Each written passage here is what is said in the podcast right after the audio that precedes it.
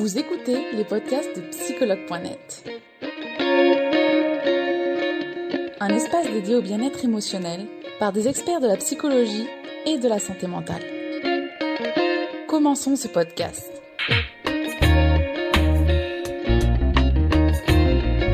Fanny, merci beaucoup. Je suis ravie que tu aies accepté de faire ce direct avec nous pour traiter de, de ce sujet de que faire avec mes émotions. Euh, c'est toujours un plaisir pour nous d'accueillir des professionnels.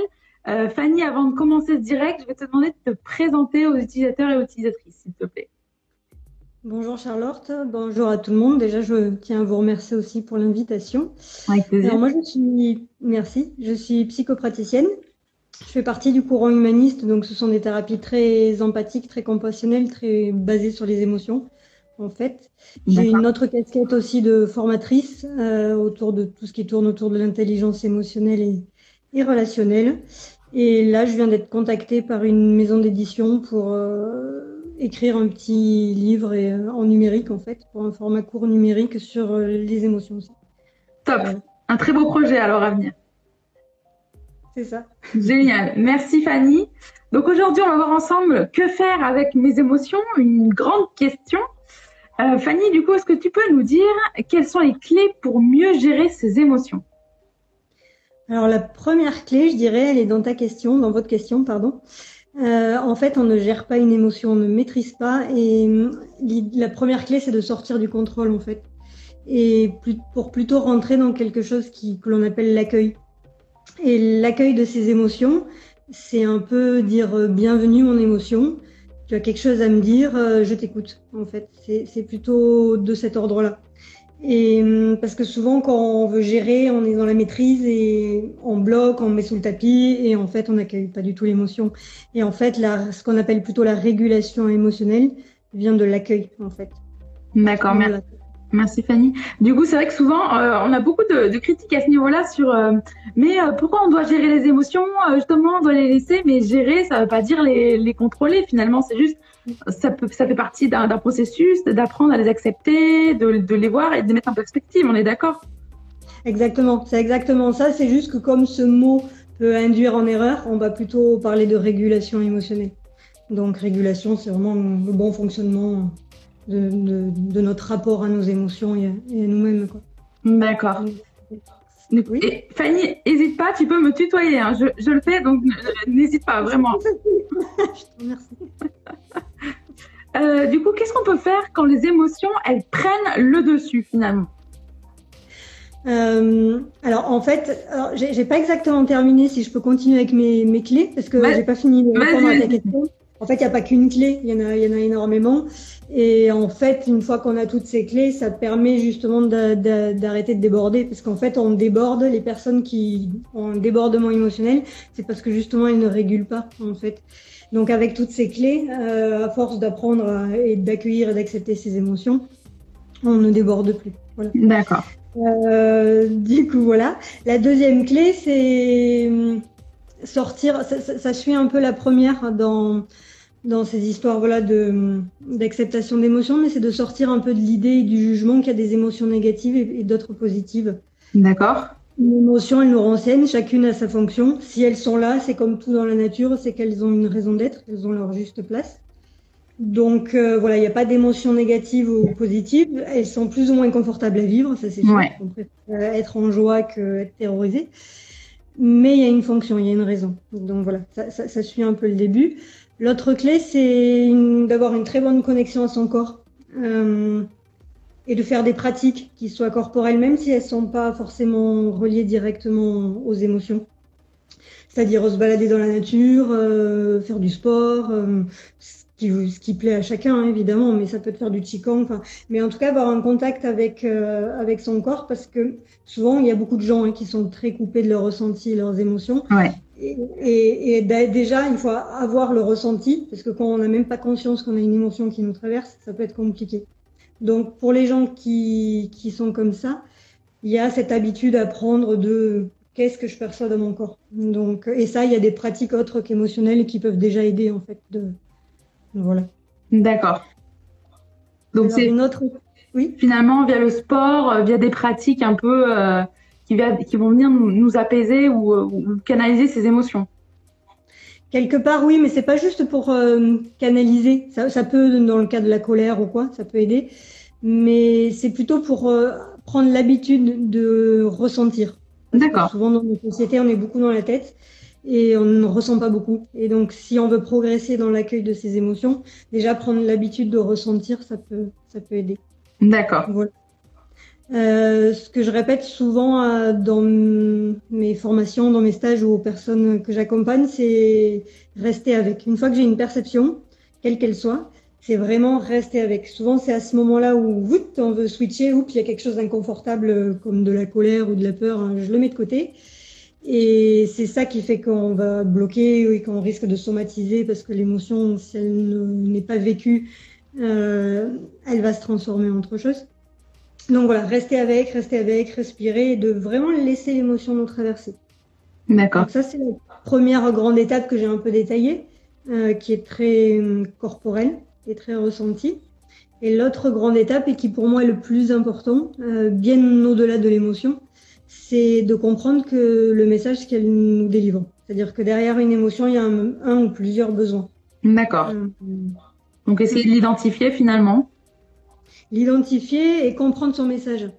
J'aime beaucoup l'image euh, de Thomas Dansembourg, qui est psychothérapeute et formateur en communication non violente, qui prend l'image d'un tableau de bord de voiture. Ouais. En fait, il y a des clignotants. Donc, euh, sur le tableau de bord, il peut, il peut y avoir la jauge d'essence qui s'allume, il peut y avoir celle de l'huile, de l'eau, enfin, etc., etc. Il y a différentes intensités. Des fois, c'est jaune, orange, rouge. Il faut vraiment s'arrêter. Euh, et donc, en fait, nos émotions, c'est pareil. Elles nous donnent un message. Et si on met de côté, c'est comme si, en fait, on avait le voyant de, de l'essence qui s'allumait très fort et qu'on dit non, mais c'est bon. et le risque, bon, tu l'as compris, c'est la panne sèche à un moment. Euh, et, donc voilà, le, concept de besoin, il est bien plus important que celui de l'émotion. En fait, les besoins, ça va être euh, les besoins physiologiques, les besoins de sécurité, euh, tout ce qui est besoin relationnel, etc., etc. Mais en, tout cas, derrière une émotion, il y a un besoin. Et d'apprendre à comprendre le message que nous dit notre émotion, euh, c'est ça le plus important et c'est ça qui fait qu'en fait on va se sentir apaisé réellement. Le, réel apaisement il vient de là, de la compréhension de, de ses propres besoins en fait. D'accord. D'accord. Je sais pas si j'ai été claire, ça va? Si, euh, il y a une personne qui nous dit d'ailleurs euh, une émotion dure 90 secondes. Tu peux nous valider ça, ouais Je confirme. En fait, une émotion, si on se laisse juste traverser une minute, une minute trente, mais quand on l'écoute pas, c'est là où elle risque de se transformer en état. Et donc, ça peut durer des semaines et des mois, du coup. D'accord. En accumulant toutes les émotions qu'on n'accueille pas au quotidien. Ah oui, en vrai, une émotion, c'est quelques, quelques secondes. Alors, c'est sûr que on parle pour des émotions, voilà, un peu lambda, enfin, habituelles, euh, quotidiennes. C'est sûr que si demain vous vivez un deuil, euh, l'impact est beaucoup plus fort. Donc, l'accueil des émotions va être beaucoup plus long. on sait que, après, il faut savoir aussi. Hein, D'accord. Mettre un peu de nuance. D'accord. Euh, est-ce que tu as d'autres clés à donner, Fanny? Euh, Je réfléchis, je réfléchis, je réfléchis. Oui, ça j'aime bien. C'est et ça rejoint un peu ta question de tout à l'heure quand tu me demandais euh, comment je fais quand je suis débordée. Notamment pour la colère, souvent ça, ça, ça, prend, ça prend, ça prend. et en fait, il y a une histoire de prendre du recul. Et souvent on dit je suis triste je suis en colère. Et en fait, pour prendre du recul, ce que j'aime bien dire, c'est, que déjà, on n'est pas notre émotion. Souvent, on s'identifie à notre émotion, c'est je suis ça, je suis ça. D'accord. Pas vraiment vrai, c'est qu'en fait, on a quelque chose qui nous traverse. Et du coup, comme des fois, c'est un peu abstrait, la clé très pratique que je donne, c'est déjà rien que dans le vocabulaire, passer de je suis triste à je me sens triste. D'accord. voilà. Et on peut encore franchir une étape en disant, ben, une partie de moi se sent triste, parce qu'en fait, c'est pas tout moi qui se sent triste, c'est une petite partie de moi. Il y a le reste. Sauf qu'on le voit plus parce que et, et quand on se sent débordé, du coup, il y a, cette chose où il y a tout, tout est pris là dans, au niveau du cerveau et, et du coup, on croit qu'on n'est que ça, mais c'est pas vrai. Donc, on peut prendre du recul comme ça aussi avec. D'accord. Et une dernière étape pour aller encore plus loin, c'est euh, j'observe qu'une partie de moi se sent triste. Et là, ça permet déjà de prendre du recul, de respirer un petit peu et de, et de pouvoir euh, accueillir l'émotion plus facilement. Et dans le cas de la colère, qui est quand même une émotion très particulière, pour terminer avec ça, pour le débordement émotionnel. Ouais. Euh, souvent, c'est trop. Et donc, quand c'est trop, on peut pas l'accueillir comme ça. Et là, le prendre de... enfin, la colère, c'est une énergie, en fait. C'est vraiment une énergie. Et donc, dans ce cas-là, la première étape, ce serait plutôt de décharger l'énergie. Euh, plutôt tout seul, hein, on ne décharge pas sur les autres. Donc, ça peut être, et, sans se faire mal, donc ça peut être sur un coussin, ça peut être en criant, en disant un gros mot, voilà, tranquillement, mais juste un jet comme ça, ça permet de décharger l'énergie qui est en trop. Et ensuite, on peut plus facilement accueillir euh, le reste de l'émotion D'accord. Merci du coup pour euh, ces conseils euh, pour faire face finalement à toutes ces émotions qui parfois nous, nous, nous viennent et dont on ne sait pas quoi faire. du coup, au-delà du coup de, de ce qu'on peut faire pour faire face à ces émotions, comment on peut se libérer d'une émotion? Alors, euh, se libérer d'une émotion. Alors déjà, je vais faire un petit peu la même réponse qu'au début, c'est qu'on ne se libère pas vraiment d'une émotion, mais on se laisse traverser, on l'accueille, on l'accepte. D'accord. Après, ça dépend ce que tu veux dire aussi par libérer. Il y a peut-être plusieurs angles. Alors finalement, euh, comment on peut, se détacher finalement de sa colère, de sa tristesse? En l'accueillant. Ça reste vraiment les mêmes étapes encore une fois, voilà, se détacher pour moi, c'est pas une, ce n'est que mon avis. Hein, oui, oui, oui, oui, C'est un peu comme gérer, c'est-à-dire s'il y, a, quelque chose d'un peu fuyant là-dedans. Et encore une fois, c'est 90 secondes, je me laisse traverser et je comprends mon besoin, mes besoins, et ça va passer. Euh, après, c'est vrai que dans libérer, il y, a un peu cette image de prison, du coup.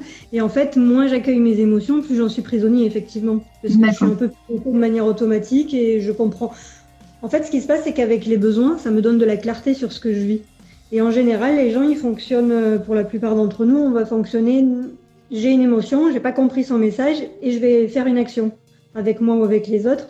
Et souvent, c'est catastrophique. Et, c'est là où je suis prisonnier de mon émotion parce que j'agis en fait à partir de, de l'émotion qui est un peu forte, mais sans comprendre son message. Si j'ai pris le temps de respirer, de me clarifier, de comprendre ce qu'elle veut me dire, Là, en fait, c'est là où la libération se fait, en fait, c'est l'inverse. D'accord, donc souvent prendre déjà euh, du recul serait euh, nécessaire. Ok. Et ensuite, se libérer des émotions, il y a l'aspect qui est plus thérapeutique parce qu'il y a l'émotion du moment. Et il y a des fois, il y a des choses qui reviennent en boucle. Et en fait, dès que ça revient en boucle dans notre vie, euh, ça peut être aussi des émotions, c'est-à-dire qu'il y a des gens qui vont être très en contact avec la colère avec la tristesse, ne jamais ressentir la peur ou inversement, hein, évidemment. Et souvent, c'est un mélange de carcans, de conditionnements euh, sociétaux et familiaux surtout, et aussi de, de traumatisme en fonction des traumas qu'on peut avoir vécu. On peut avoir une émotion qui est très présente et pas les autres. Et donc souvent, il y a quelque chose à libérer à cet endroit-là, mais là, c'est plus thérapeutique. Et donc ça, voilà, c'est plutôt dans un accompagnement. Et quand on est un peu sorti de ça, on, a un peu toutes les émotions en fait. On n'a pas juste une émotion et pas du tout les autres euh, dans notre vie. D'accord. Une bonne régulation, il vit un peu tout en fait. C'est ça que je veux dire. D'accord, merci Fanny pour ces conseils. Et du coup, est-ce qu'il y a une thérapie euh, ou un type de thérapie qui permet de gérer, d'apprendre à gérer ses émotions? Alors, il y en a beaucoup. Euh, je vais parler déjà de la, celle que je pratique. Moi, je, suis du courant humaniste, donc selon l'approche centrée sur la personne. D'accord. Euh, donc, ça, voilà, ce sont encore une fois des thérapies très, très émotionnelles qui permettent euh, à la personne d'apprendre et de, de s'autoréguler, mais, mais de manière, euh, comment dire, sans imposer, sans conseiller. Il y a quelque chose de très naturel et ça se fait petit à petit. il y a tout ce qui tourne autour de l'EFT, Emotional Freedom Technique. Je ne sais pas si tu connais. Mm, en fait, ça fait, oui, ça fait partie de la psychologie énergétique. Et donc, en fait, c'est une manière de libérer les émotions, de les accueillir plutôt, en tapotant, en tapotant des parties du corps euh, qui sont en fait des, zones d'acupression. D'accord. Donc ça, c'est intéressant. Euh, moi, ce qui me manque dans le FT, ce sont les, ces histoires de besoins. Donc, je sais que j'ai tendance à mélanger les deux. C'est-à-dire que faire une ronde de FT où je vais tapoter mon émotion en l'accueillant, si je vais pas jusqu'au besoin, ça me manque. Donc je l'ai inclus. En fait, je fais un mélange des deux. D'accord. ça, c'est moi. Euh, en termes d'outils, qui n'est pas une thérapie, il y a la CNV, communication non violente. D'accord. Euh, son nom l'indique absolument pas, mais c'est un formidable outil d'intelligence émotionnelle. Moi, c'est mon petit chouchou dans les outils d'intelligence émotionnelle. D'accord. Ça n'en moi. Et depuis quelques années, il s'est créé une branche en fait dans la CNV qui est plus thérapeutique, qu'on appelle l'AI, accompagnement individuel CNV. AI CNV. Et donc là, ce sont des thérapeutes qui ont une formation plus thérapeutique. Et donc ils utilisent la CNV en, thérapie. Euh, après, vous allez trouver tout ce qui est EMDR. Donc le MDR, je sais, tu dois connaître aussi, ça va être aussi l'histoire de mouvement oculaire. Dans les traumas, ça permet de remettre à jour l'émotion, on va dire, et ensuite de désactiver. C'est-à-dire, on va retrouver souvent des souvenirs, ou, mais, mais déconnecter le, souvenir traumatique de, de l'émotion. C'est le même fonctionnement avec tout ce qui est travail en régression. Ouais. En France, moi j'aime bien travailler comme ça. Euh, mais c'est la même chose. La personne régresse et, et, elle vit ses émotions. Ça peut être très fort, très intense. Et quand c'est sorti, euh, bah, c'est pareil, elle a les souvenirs, mais elle a plus l'émotion qui va avec. Donc ça, c'est vraiment pour l'aspect thérapeutique. Après, il y a tout ce qui est voilà, sophrologie, tout ça, mais on n'est pas dans la psychothérapie. Pour moi, ce sont des compléments. D'accord. D'accord. Bah, je pense que déjà, il y a pas mal euh, d'outils euh, que tu nous as cités euh, et que les personnes peuvent se renseigner justement si elles sont intéressées. Ça laisse, ça laisse quand même un, large choix, je pense. Donc, merci Fanny. Alors, on, va, passer à la seconde partie. Euh, qui est de répondre aux questions utilisateurs et utilisatrices, si tu veux bien. Euh, alors, je vais regarder déjà en ligne ce que les personnes ont posé. Euh, alors, je suis, alors, je suis tellement sensible que j'en deviens froide et agressive pour me protéger. Que faire? C'est exactement ce que je disais tout à l'heure. Euh, je travaille beaucoup avec les hypersensibles en fait, et c'est vrai que souvent on peut retrouver chez ces personnes-là un masque très euh, très rigide, très froid, et les gens croient de l'extérieur qu'ils n'ont qu'une sensibilité alors qu'ils en ont plus que la moyenne. Euh, ben en fait, je dirais que c'est pas tout vous, c'est une part de, de vous qui a ce besoin de protection. Et, donc, ce besoin de protection, il est tellement fort que du coup, ça bloque le reste de vos autres parties qui auraient peut-être plus envie de vous exprimer et, et d'être plus libre. Et quand c'est très très fort comme ça, je ne peux qu'au conseiller de se faire accompagner. Parce que quand, quand ça bloque autant, euh, faire tout seul, on peut pas. Et donc voilà, trouver, trouver quelqu'un qui, qui, qui ait connaissance de tout ce qui est hypersensibilité et qui travaille euh, avec des thérapies émotionnelles et pas trop dans la tête. Euh, parce que ça risque de renforcer en fait. Donc, euh, mais là, là, il vaut mieux se faire accompagner parce que tout seul, ça peut être compliqué. D'accord. D'accord. Merci Fanny. Alors, on va regarder une autre question. Euh, ah, il y a beaucoup d'hypersensibles. Hein. Le sujet leur plaît. Alors, quand les gens nous provoquent pour faire sortir les émotions, que faire? Ah, ah. Alors, je ne l'ai pas encore abordé euh, dans la première partie quand tu m'as posé les questions. Mais c'est vrai qu'en fait, les gens ne nous provoquent pas. Ils sont un stimulus euh, de très neutre et qui évoque quelque chose en nous qui nous provoque une émotion. Je vais prendre un exemple pour être plus clair. Oui. Si mon voisin fait de la musique et j'entends ça fait du bruit. Si, si je suis connectée à moi et que j'ai besoin de repos, je risque de m'énerver. Je risque d'être en colère, etc. Si par contre je suis tranquille et que, que j'ai besoin d'amusement, ça risque de me mettre en joie. Et si jamais j'ai envie de partage et que j'ai besoin de partage, je vais peut-être prendre mon instrument de musique et descendre et taper à sa porte et me dire tiens on va jouer ensemble.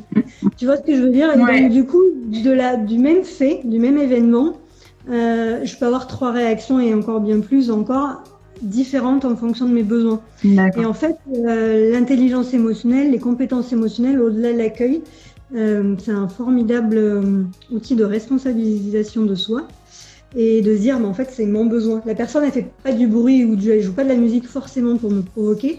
Elle fait quelque chose et, euh, et ça évoque quelque chose en moi. Donc, comment je peux faire retour sur moi et, et accueillir, accueillir et voir de quoi ça parle de moi à moi. Voilà. Après, il y a effectivement, mais c'est rarissime, mais ça existe, euh, des profils plus pathologiques. On en parle beaucoup, les pervers narcissiques. C'est une réalité. C'est une réalité. Dans ce cas-là, à part couper la relation, il est juste à partir. Il n'y a pas, a pas grand-chose parce que c'est une maladie. Il ne s'agit pas de les étiqueter comme euh, méchants ou, quoi. Ils ne peuvent pas faire autrement. C'est une psychose euh, qui n'ont décompensé, donc ils ne peuvent pas soigner non plus. En tout cas, pour l'instant, on ne connaît rien. Donc là, à part partir, euh, voilà. D'accord. Merci. Merci Fanny pour ces conseils. Alors, on va regarder notre question. Il y a beaucoup de questions. Hein. Euh, euh, alors.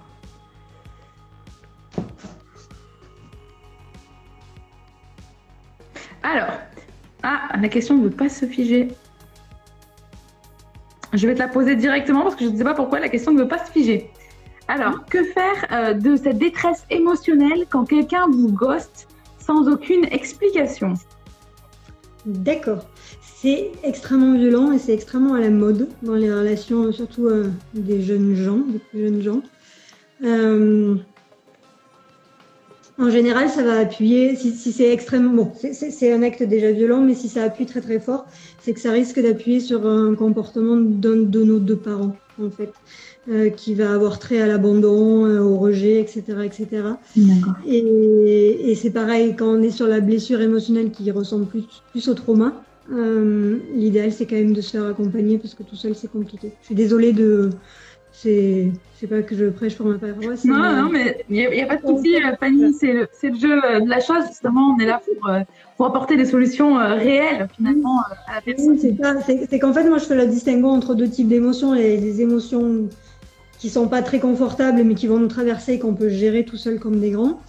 Et ensuite, tout ce qui va appuyer sur des blessures d'enfants je connais pas grand monde qui, qui, peut y arriver tout seul. Alors, des fois, on en voit chez les gens les plus doués, mais ça leur prend un parcours de 15-20 ans. Il vaut mieux se faire accompagner, ça dure 2-3 ans, c'est pas marrant, mais c'est quand même plus rapide et, plus efficace. Après, bon, chacun son chemin. Mais, mais là, en général, si ça appuie très fort, c'est surtout dans les relations, parce qu'elle parle de ghost, surtout dans les relations amoureuses, en général, il y a, y a souvent une projection, un effet miroir avec ce qu'on a vécu euh, avec nos parents. Donc là, mieux vaut, mieux vaut aller voir un thérapeute pour voir ce qui se joue euh, accueillir les émotions, voir ce qui se joue, le désactiver pour, euh, et aussi que, ça n'arrive plus. D'accord. Merci Fanny. Alors, on va regarder une autre question. Alors, euh, ah, intéressant. Bien sûr, la question ne veut pas rester, mais c'est pas grave, je te l'ai dit. Comment faire lorsqu'on n'arrive plus à savoir quelle émotion on ressent? Hmm. Alors, c'est un peu ce dont je parlais au début. Euh, c'est que souvent il y a un, manque de perception du corps. Ça peut être aussi traumatique, les gens qui ont vécu des violences graves, lourdes, des viols, des agressions. Euh, le cerveau, il y a un moment, comme c'est trop violent, qu'il y a un risque de crise cardiaque, qui va couper, en fait, parce que l'émotion est trop forte, un risque de crise. Euh, mais du coup, ça nous coupe de tout le reste. Et les gens qui, qui vivent ces états, qu'on appelle la sidération, vont après prendre des habitudes euh, de, très peu ressentir. Donc encore une fois, c'est le chemin vers le corps. Et, et, au début, même si ce sont des micro-perceptions, euh, un picotement par-ci, un chaud, un froid, ça, a l'air de rien, mais voilà, c'est très important. Et l'autre chose que je crois que j'ai oublié de dire tout à l'heure, c'est la pratique en fait, comme n'importe quelle euh, pratique sportive, musicale ou quoi, enfin compétence à développer. En fait, c'est une question de pratique. C'est-à-dire, je vais pas vous mentir, ne vous attendez pas à un résultat, euh, tiens hop, j'essaye d'accueillir et en deux secondes, je ressens tout. Ça ne marche pas comme ça. Mais par contre, euh, du coup, ce qui fonctionne, c'est la régularité avec la pratique. Euh, se poser deux, trois fois par jour, ne serait-ce que cinq minutes, respirer et essayer de percevoir petit à petit. à force, ça vient en fait, mais il faut le pratiquer et prendre du temps un peu tous les jours pour le pratiquer et se poser. D'accord, d'accord. Merci Fanny. Alors, hop, on va prendre d'autres questions. Euh, alors, comment accepter le décès proche d'une personne? C'est ce que je disais tout à l'heure. C'est le choc est tellement violent que là, ça passe pas en 90 secondes et on, a plutôt une moyenne de deux ans. Euh, et pour un enfant, c'est même beaucoup plus compliqué. Euh, Là, il va se passer plusieurs étapes. On, a les étapes du deuil avec le déni, la colère, la tristesse, la dépression. Quand, je dis dépression, euh, c'est pas un sens dépressif pathologique, mais c'est plutôt un sens météorologique. Souvent, les, gens ont peur de s'enfoncer là-dedans, mais parfois, ça peut être salvateur de lâcher la pression pour pouvoir ensuite rebondir. Il y a quelque chose un peu qui touche le fond et qui rebondit. D'accord. Euh, et donc, euh, L'acceptation est la dernière étape du deuil, mais du coup, ça demande de se laisser traverser par tout ça et c'est extrêmement complexe et violent et difficile à vivre. Je crois qu'on en a tous euh, vécu. Et en fait, c'est la même chose, mais c'est sur du très long terme. Alors pour les deuils, il n'y a pas d'obligation à se faire accompagner. Mais si vous connaissez quelqu'un de confiance ou que vous trouvez quelqu'un de confiance, ça peut être intéressant. Mais on a remarqué, euh, les psys, on parle aussi entre nous, et on fait des études, que les gens qui vivent un deuil ne vont, vont rarement dès le début voir quelqu'un se faire accompagner, sauf quelqu'un qui a l'habitude de travailler sur lui. D'accord. Euh, en général, il attend au bout d'un an. Et si jamais il reste coincé dans une de ces étapes, finalement, non? C'est ça. C'est ça. Mais voilà, pour passer à, pour arriver à l'acceptation, ça demande de passer par une phase de déni, une phase de colère et d'injustice, de tristesse, de dépression. Et puis ensuite, il y a une intégration jusqu'à l'acceptation. Et on peut pas brûler les étapes. Des fois, il y a, il y a des allers-retours. Hein. On peut passer à la colère, à la tristesse, on revient, on repart. Ouais. Et petit à petit, voilà. Et encore une fois, la, la meilleure chose que je connais, c'est se tra- laisser traverser. C'est absolument pas agréable, hein, parce que souffrir, ce n'est pas agréable, évidemment.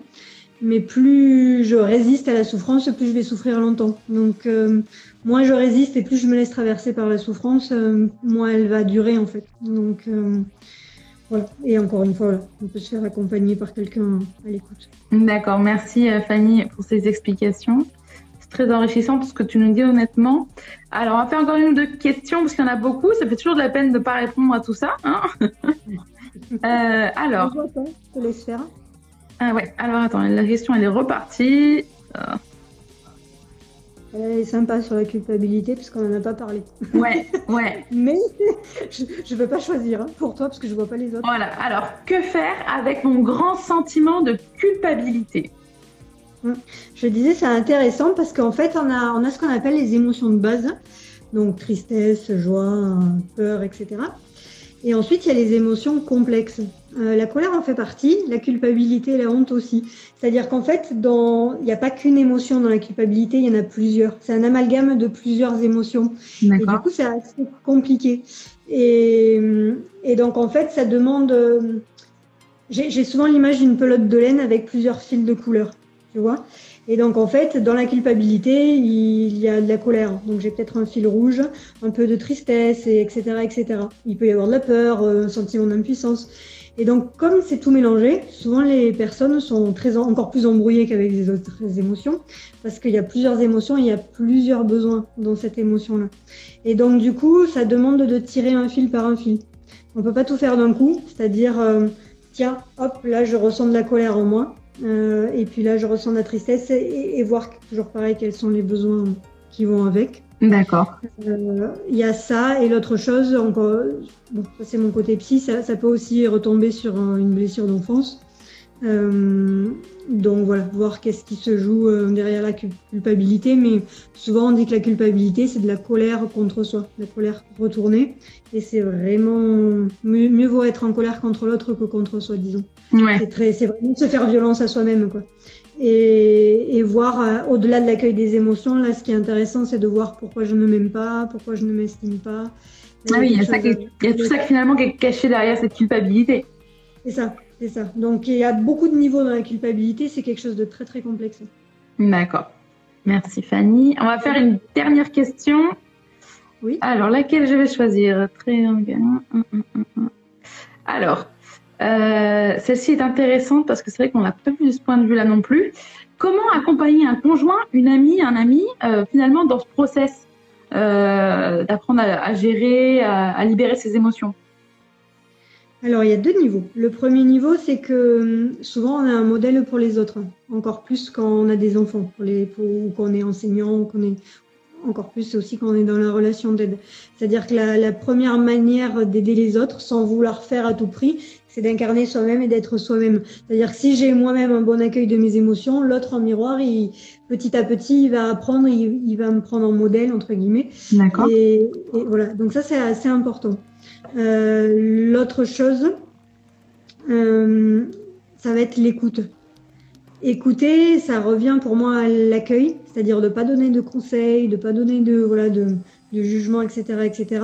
C'est vraiment euh, pouvoir rester avec. Tout à l'heure, je parlais de l'étape de rester avec. Si la pe- personne elle a elle-même des difficultés à accueillir et accueillir, voilà, comme je disais, c'est bienvenu mon émotion, c'est de soi-même d'avoir une posture de dire ok pour moi c'est ok, j'ai pas de jugement dessus, je peux je peux t'écouter, je peux je peux l'entendre en fait. Et parce que souvent on entend des oh mais il faut pas être en colère, c'est mal, c'est bien, c'est mal. Oh non mais tu devrais pas avoir peur. Bon ça n'a jamais marché. Hein. Oui c'est sûr. Ça ne marche pas et en plus il n'y a pas beaucoup d'amour là-dedans. C'est vraiment ok, je, je, je, suis là, je t'écoute et qu'est-ce qu'elle a, je, je peux l'aider en, quand la personne a des difficultés à s'écouter elle-même, parce qu'accueillir ses émotions, c'est que ça, c'est comment je peux m'écouter moi intérieurement, bah, je peux aussi lui faire un peu contenant et, et ok, j'écoute euh, et je peux t'aider par l'écoute à, à, tirer les fils et voir euh, de quoi elle veut te parler, cette émotion. D'accord. Ça marche. D'accord. Merci euh, Fanny pour toutes ces recommandations, ces conseils. Euh, eh ben, on a fini avec les questions. Il y en avait encore beaucoup, Fanny. Donc, je pense que n'hésite pas à répondre aux utilisateurs et utilisatrices après ce direct aussi. Je pense qu'il y en aura encore pas mal qui vont te, qui vont te demander en, privé. Merci euh, d'avoir répondu présente pour ce direct et, et d'avoir euh, si bien répondu à mes questions, mais aussi aux questions des utilisateurs et utilisatrices. Merci beaucoup. Merci beaucoup Charlotte et au plaisir. Je te souhaite une bonne journée et une bonne journée à tout le monde.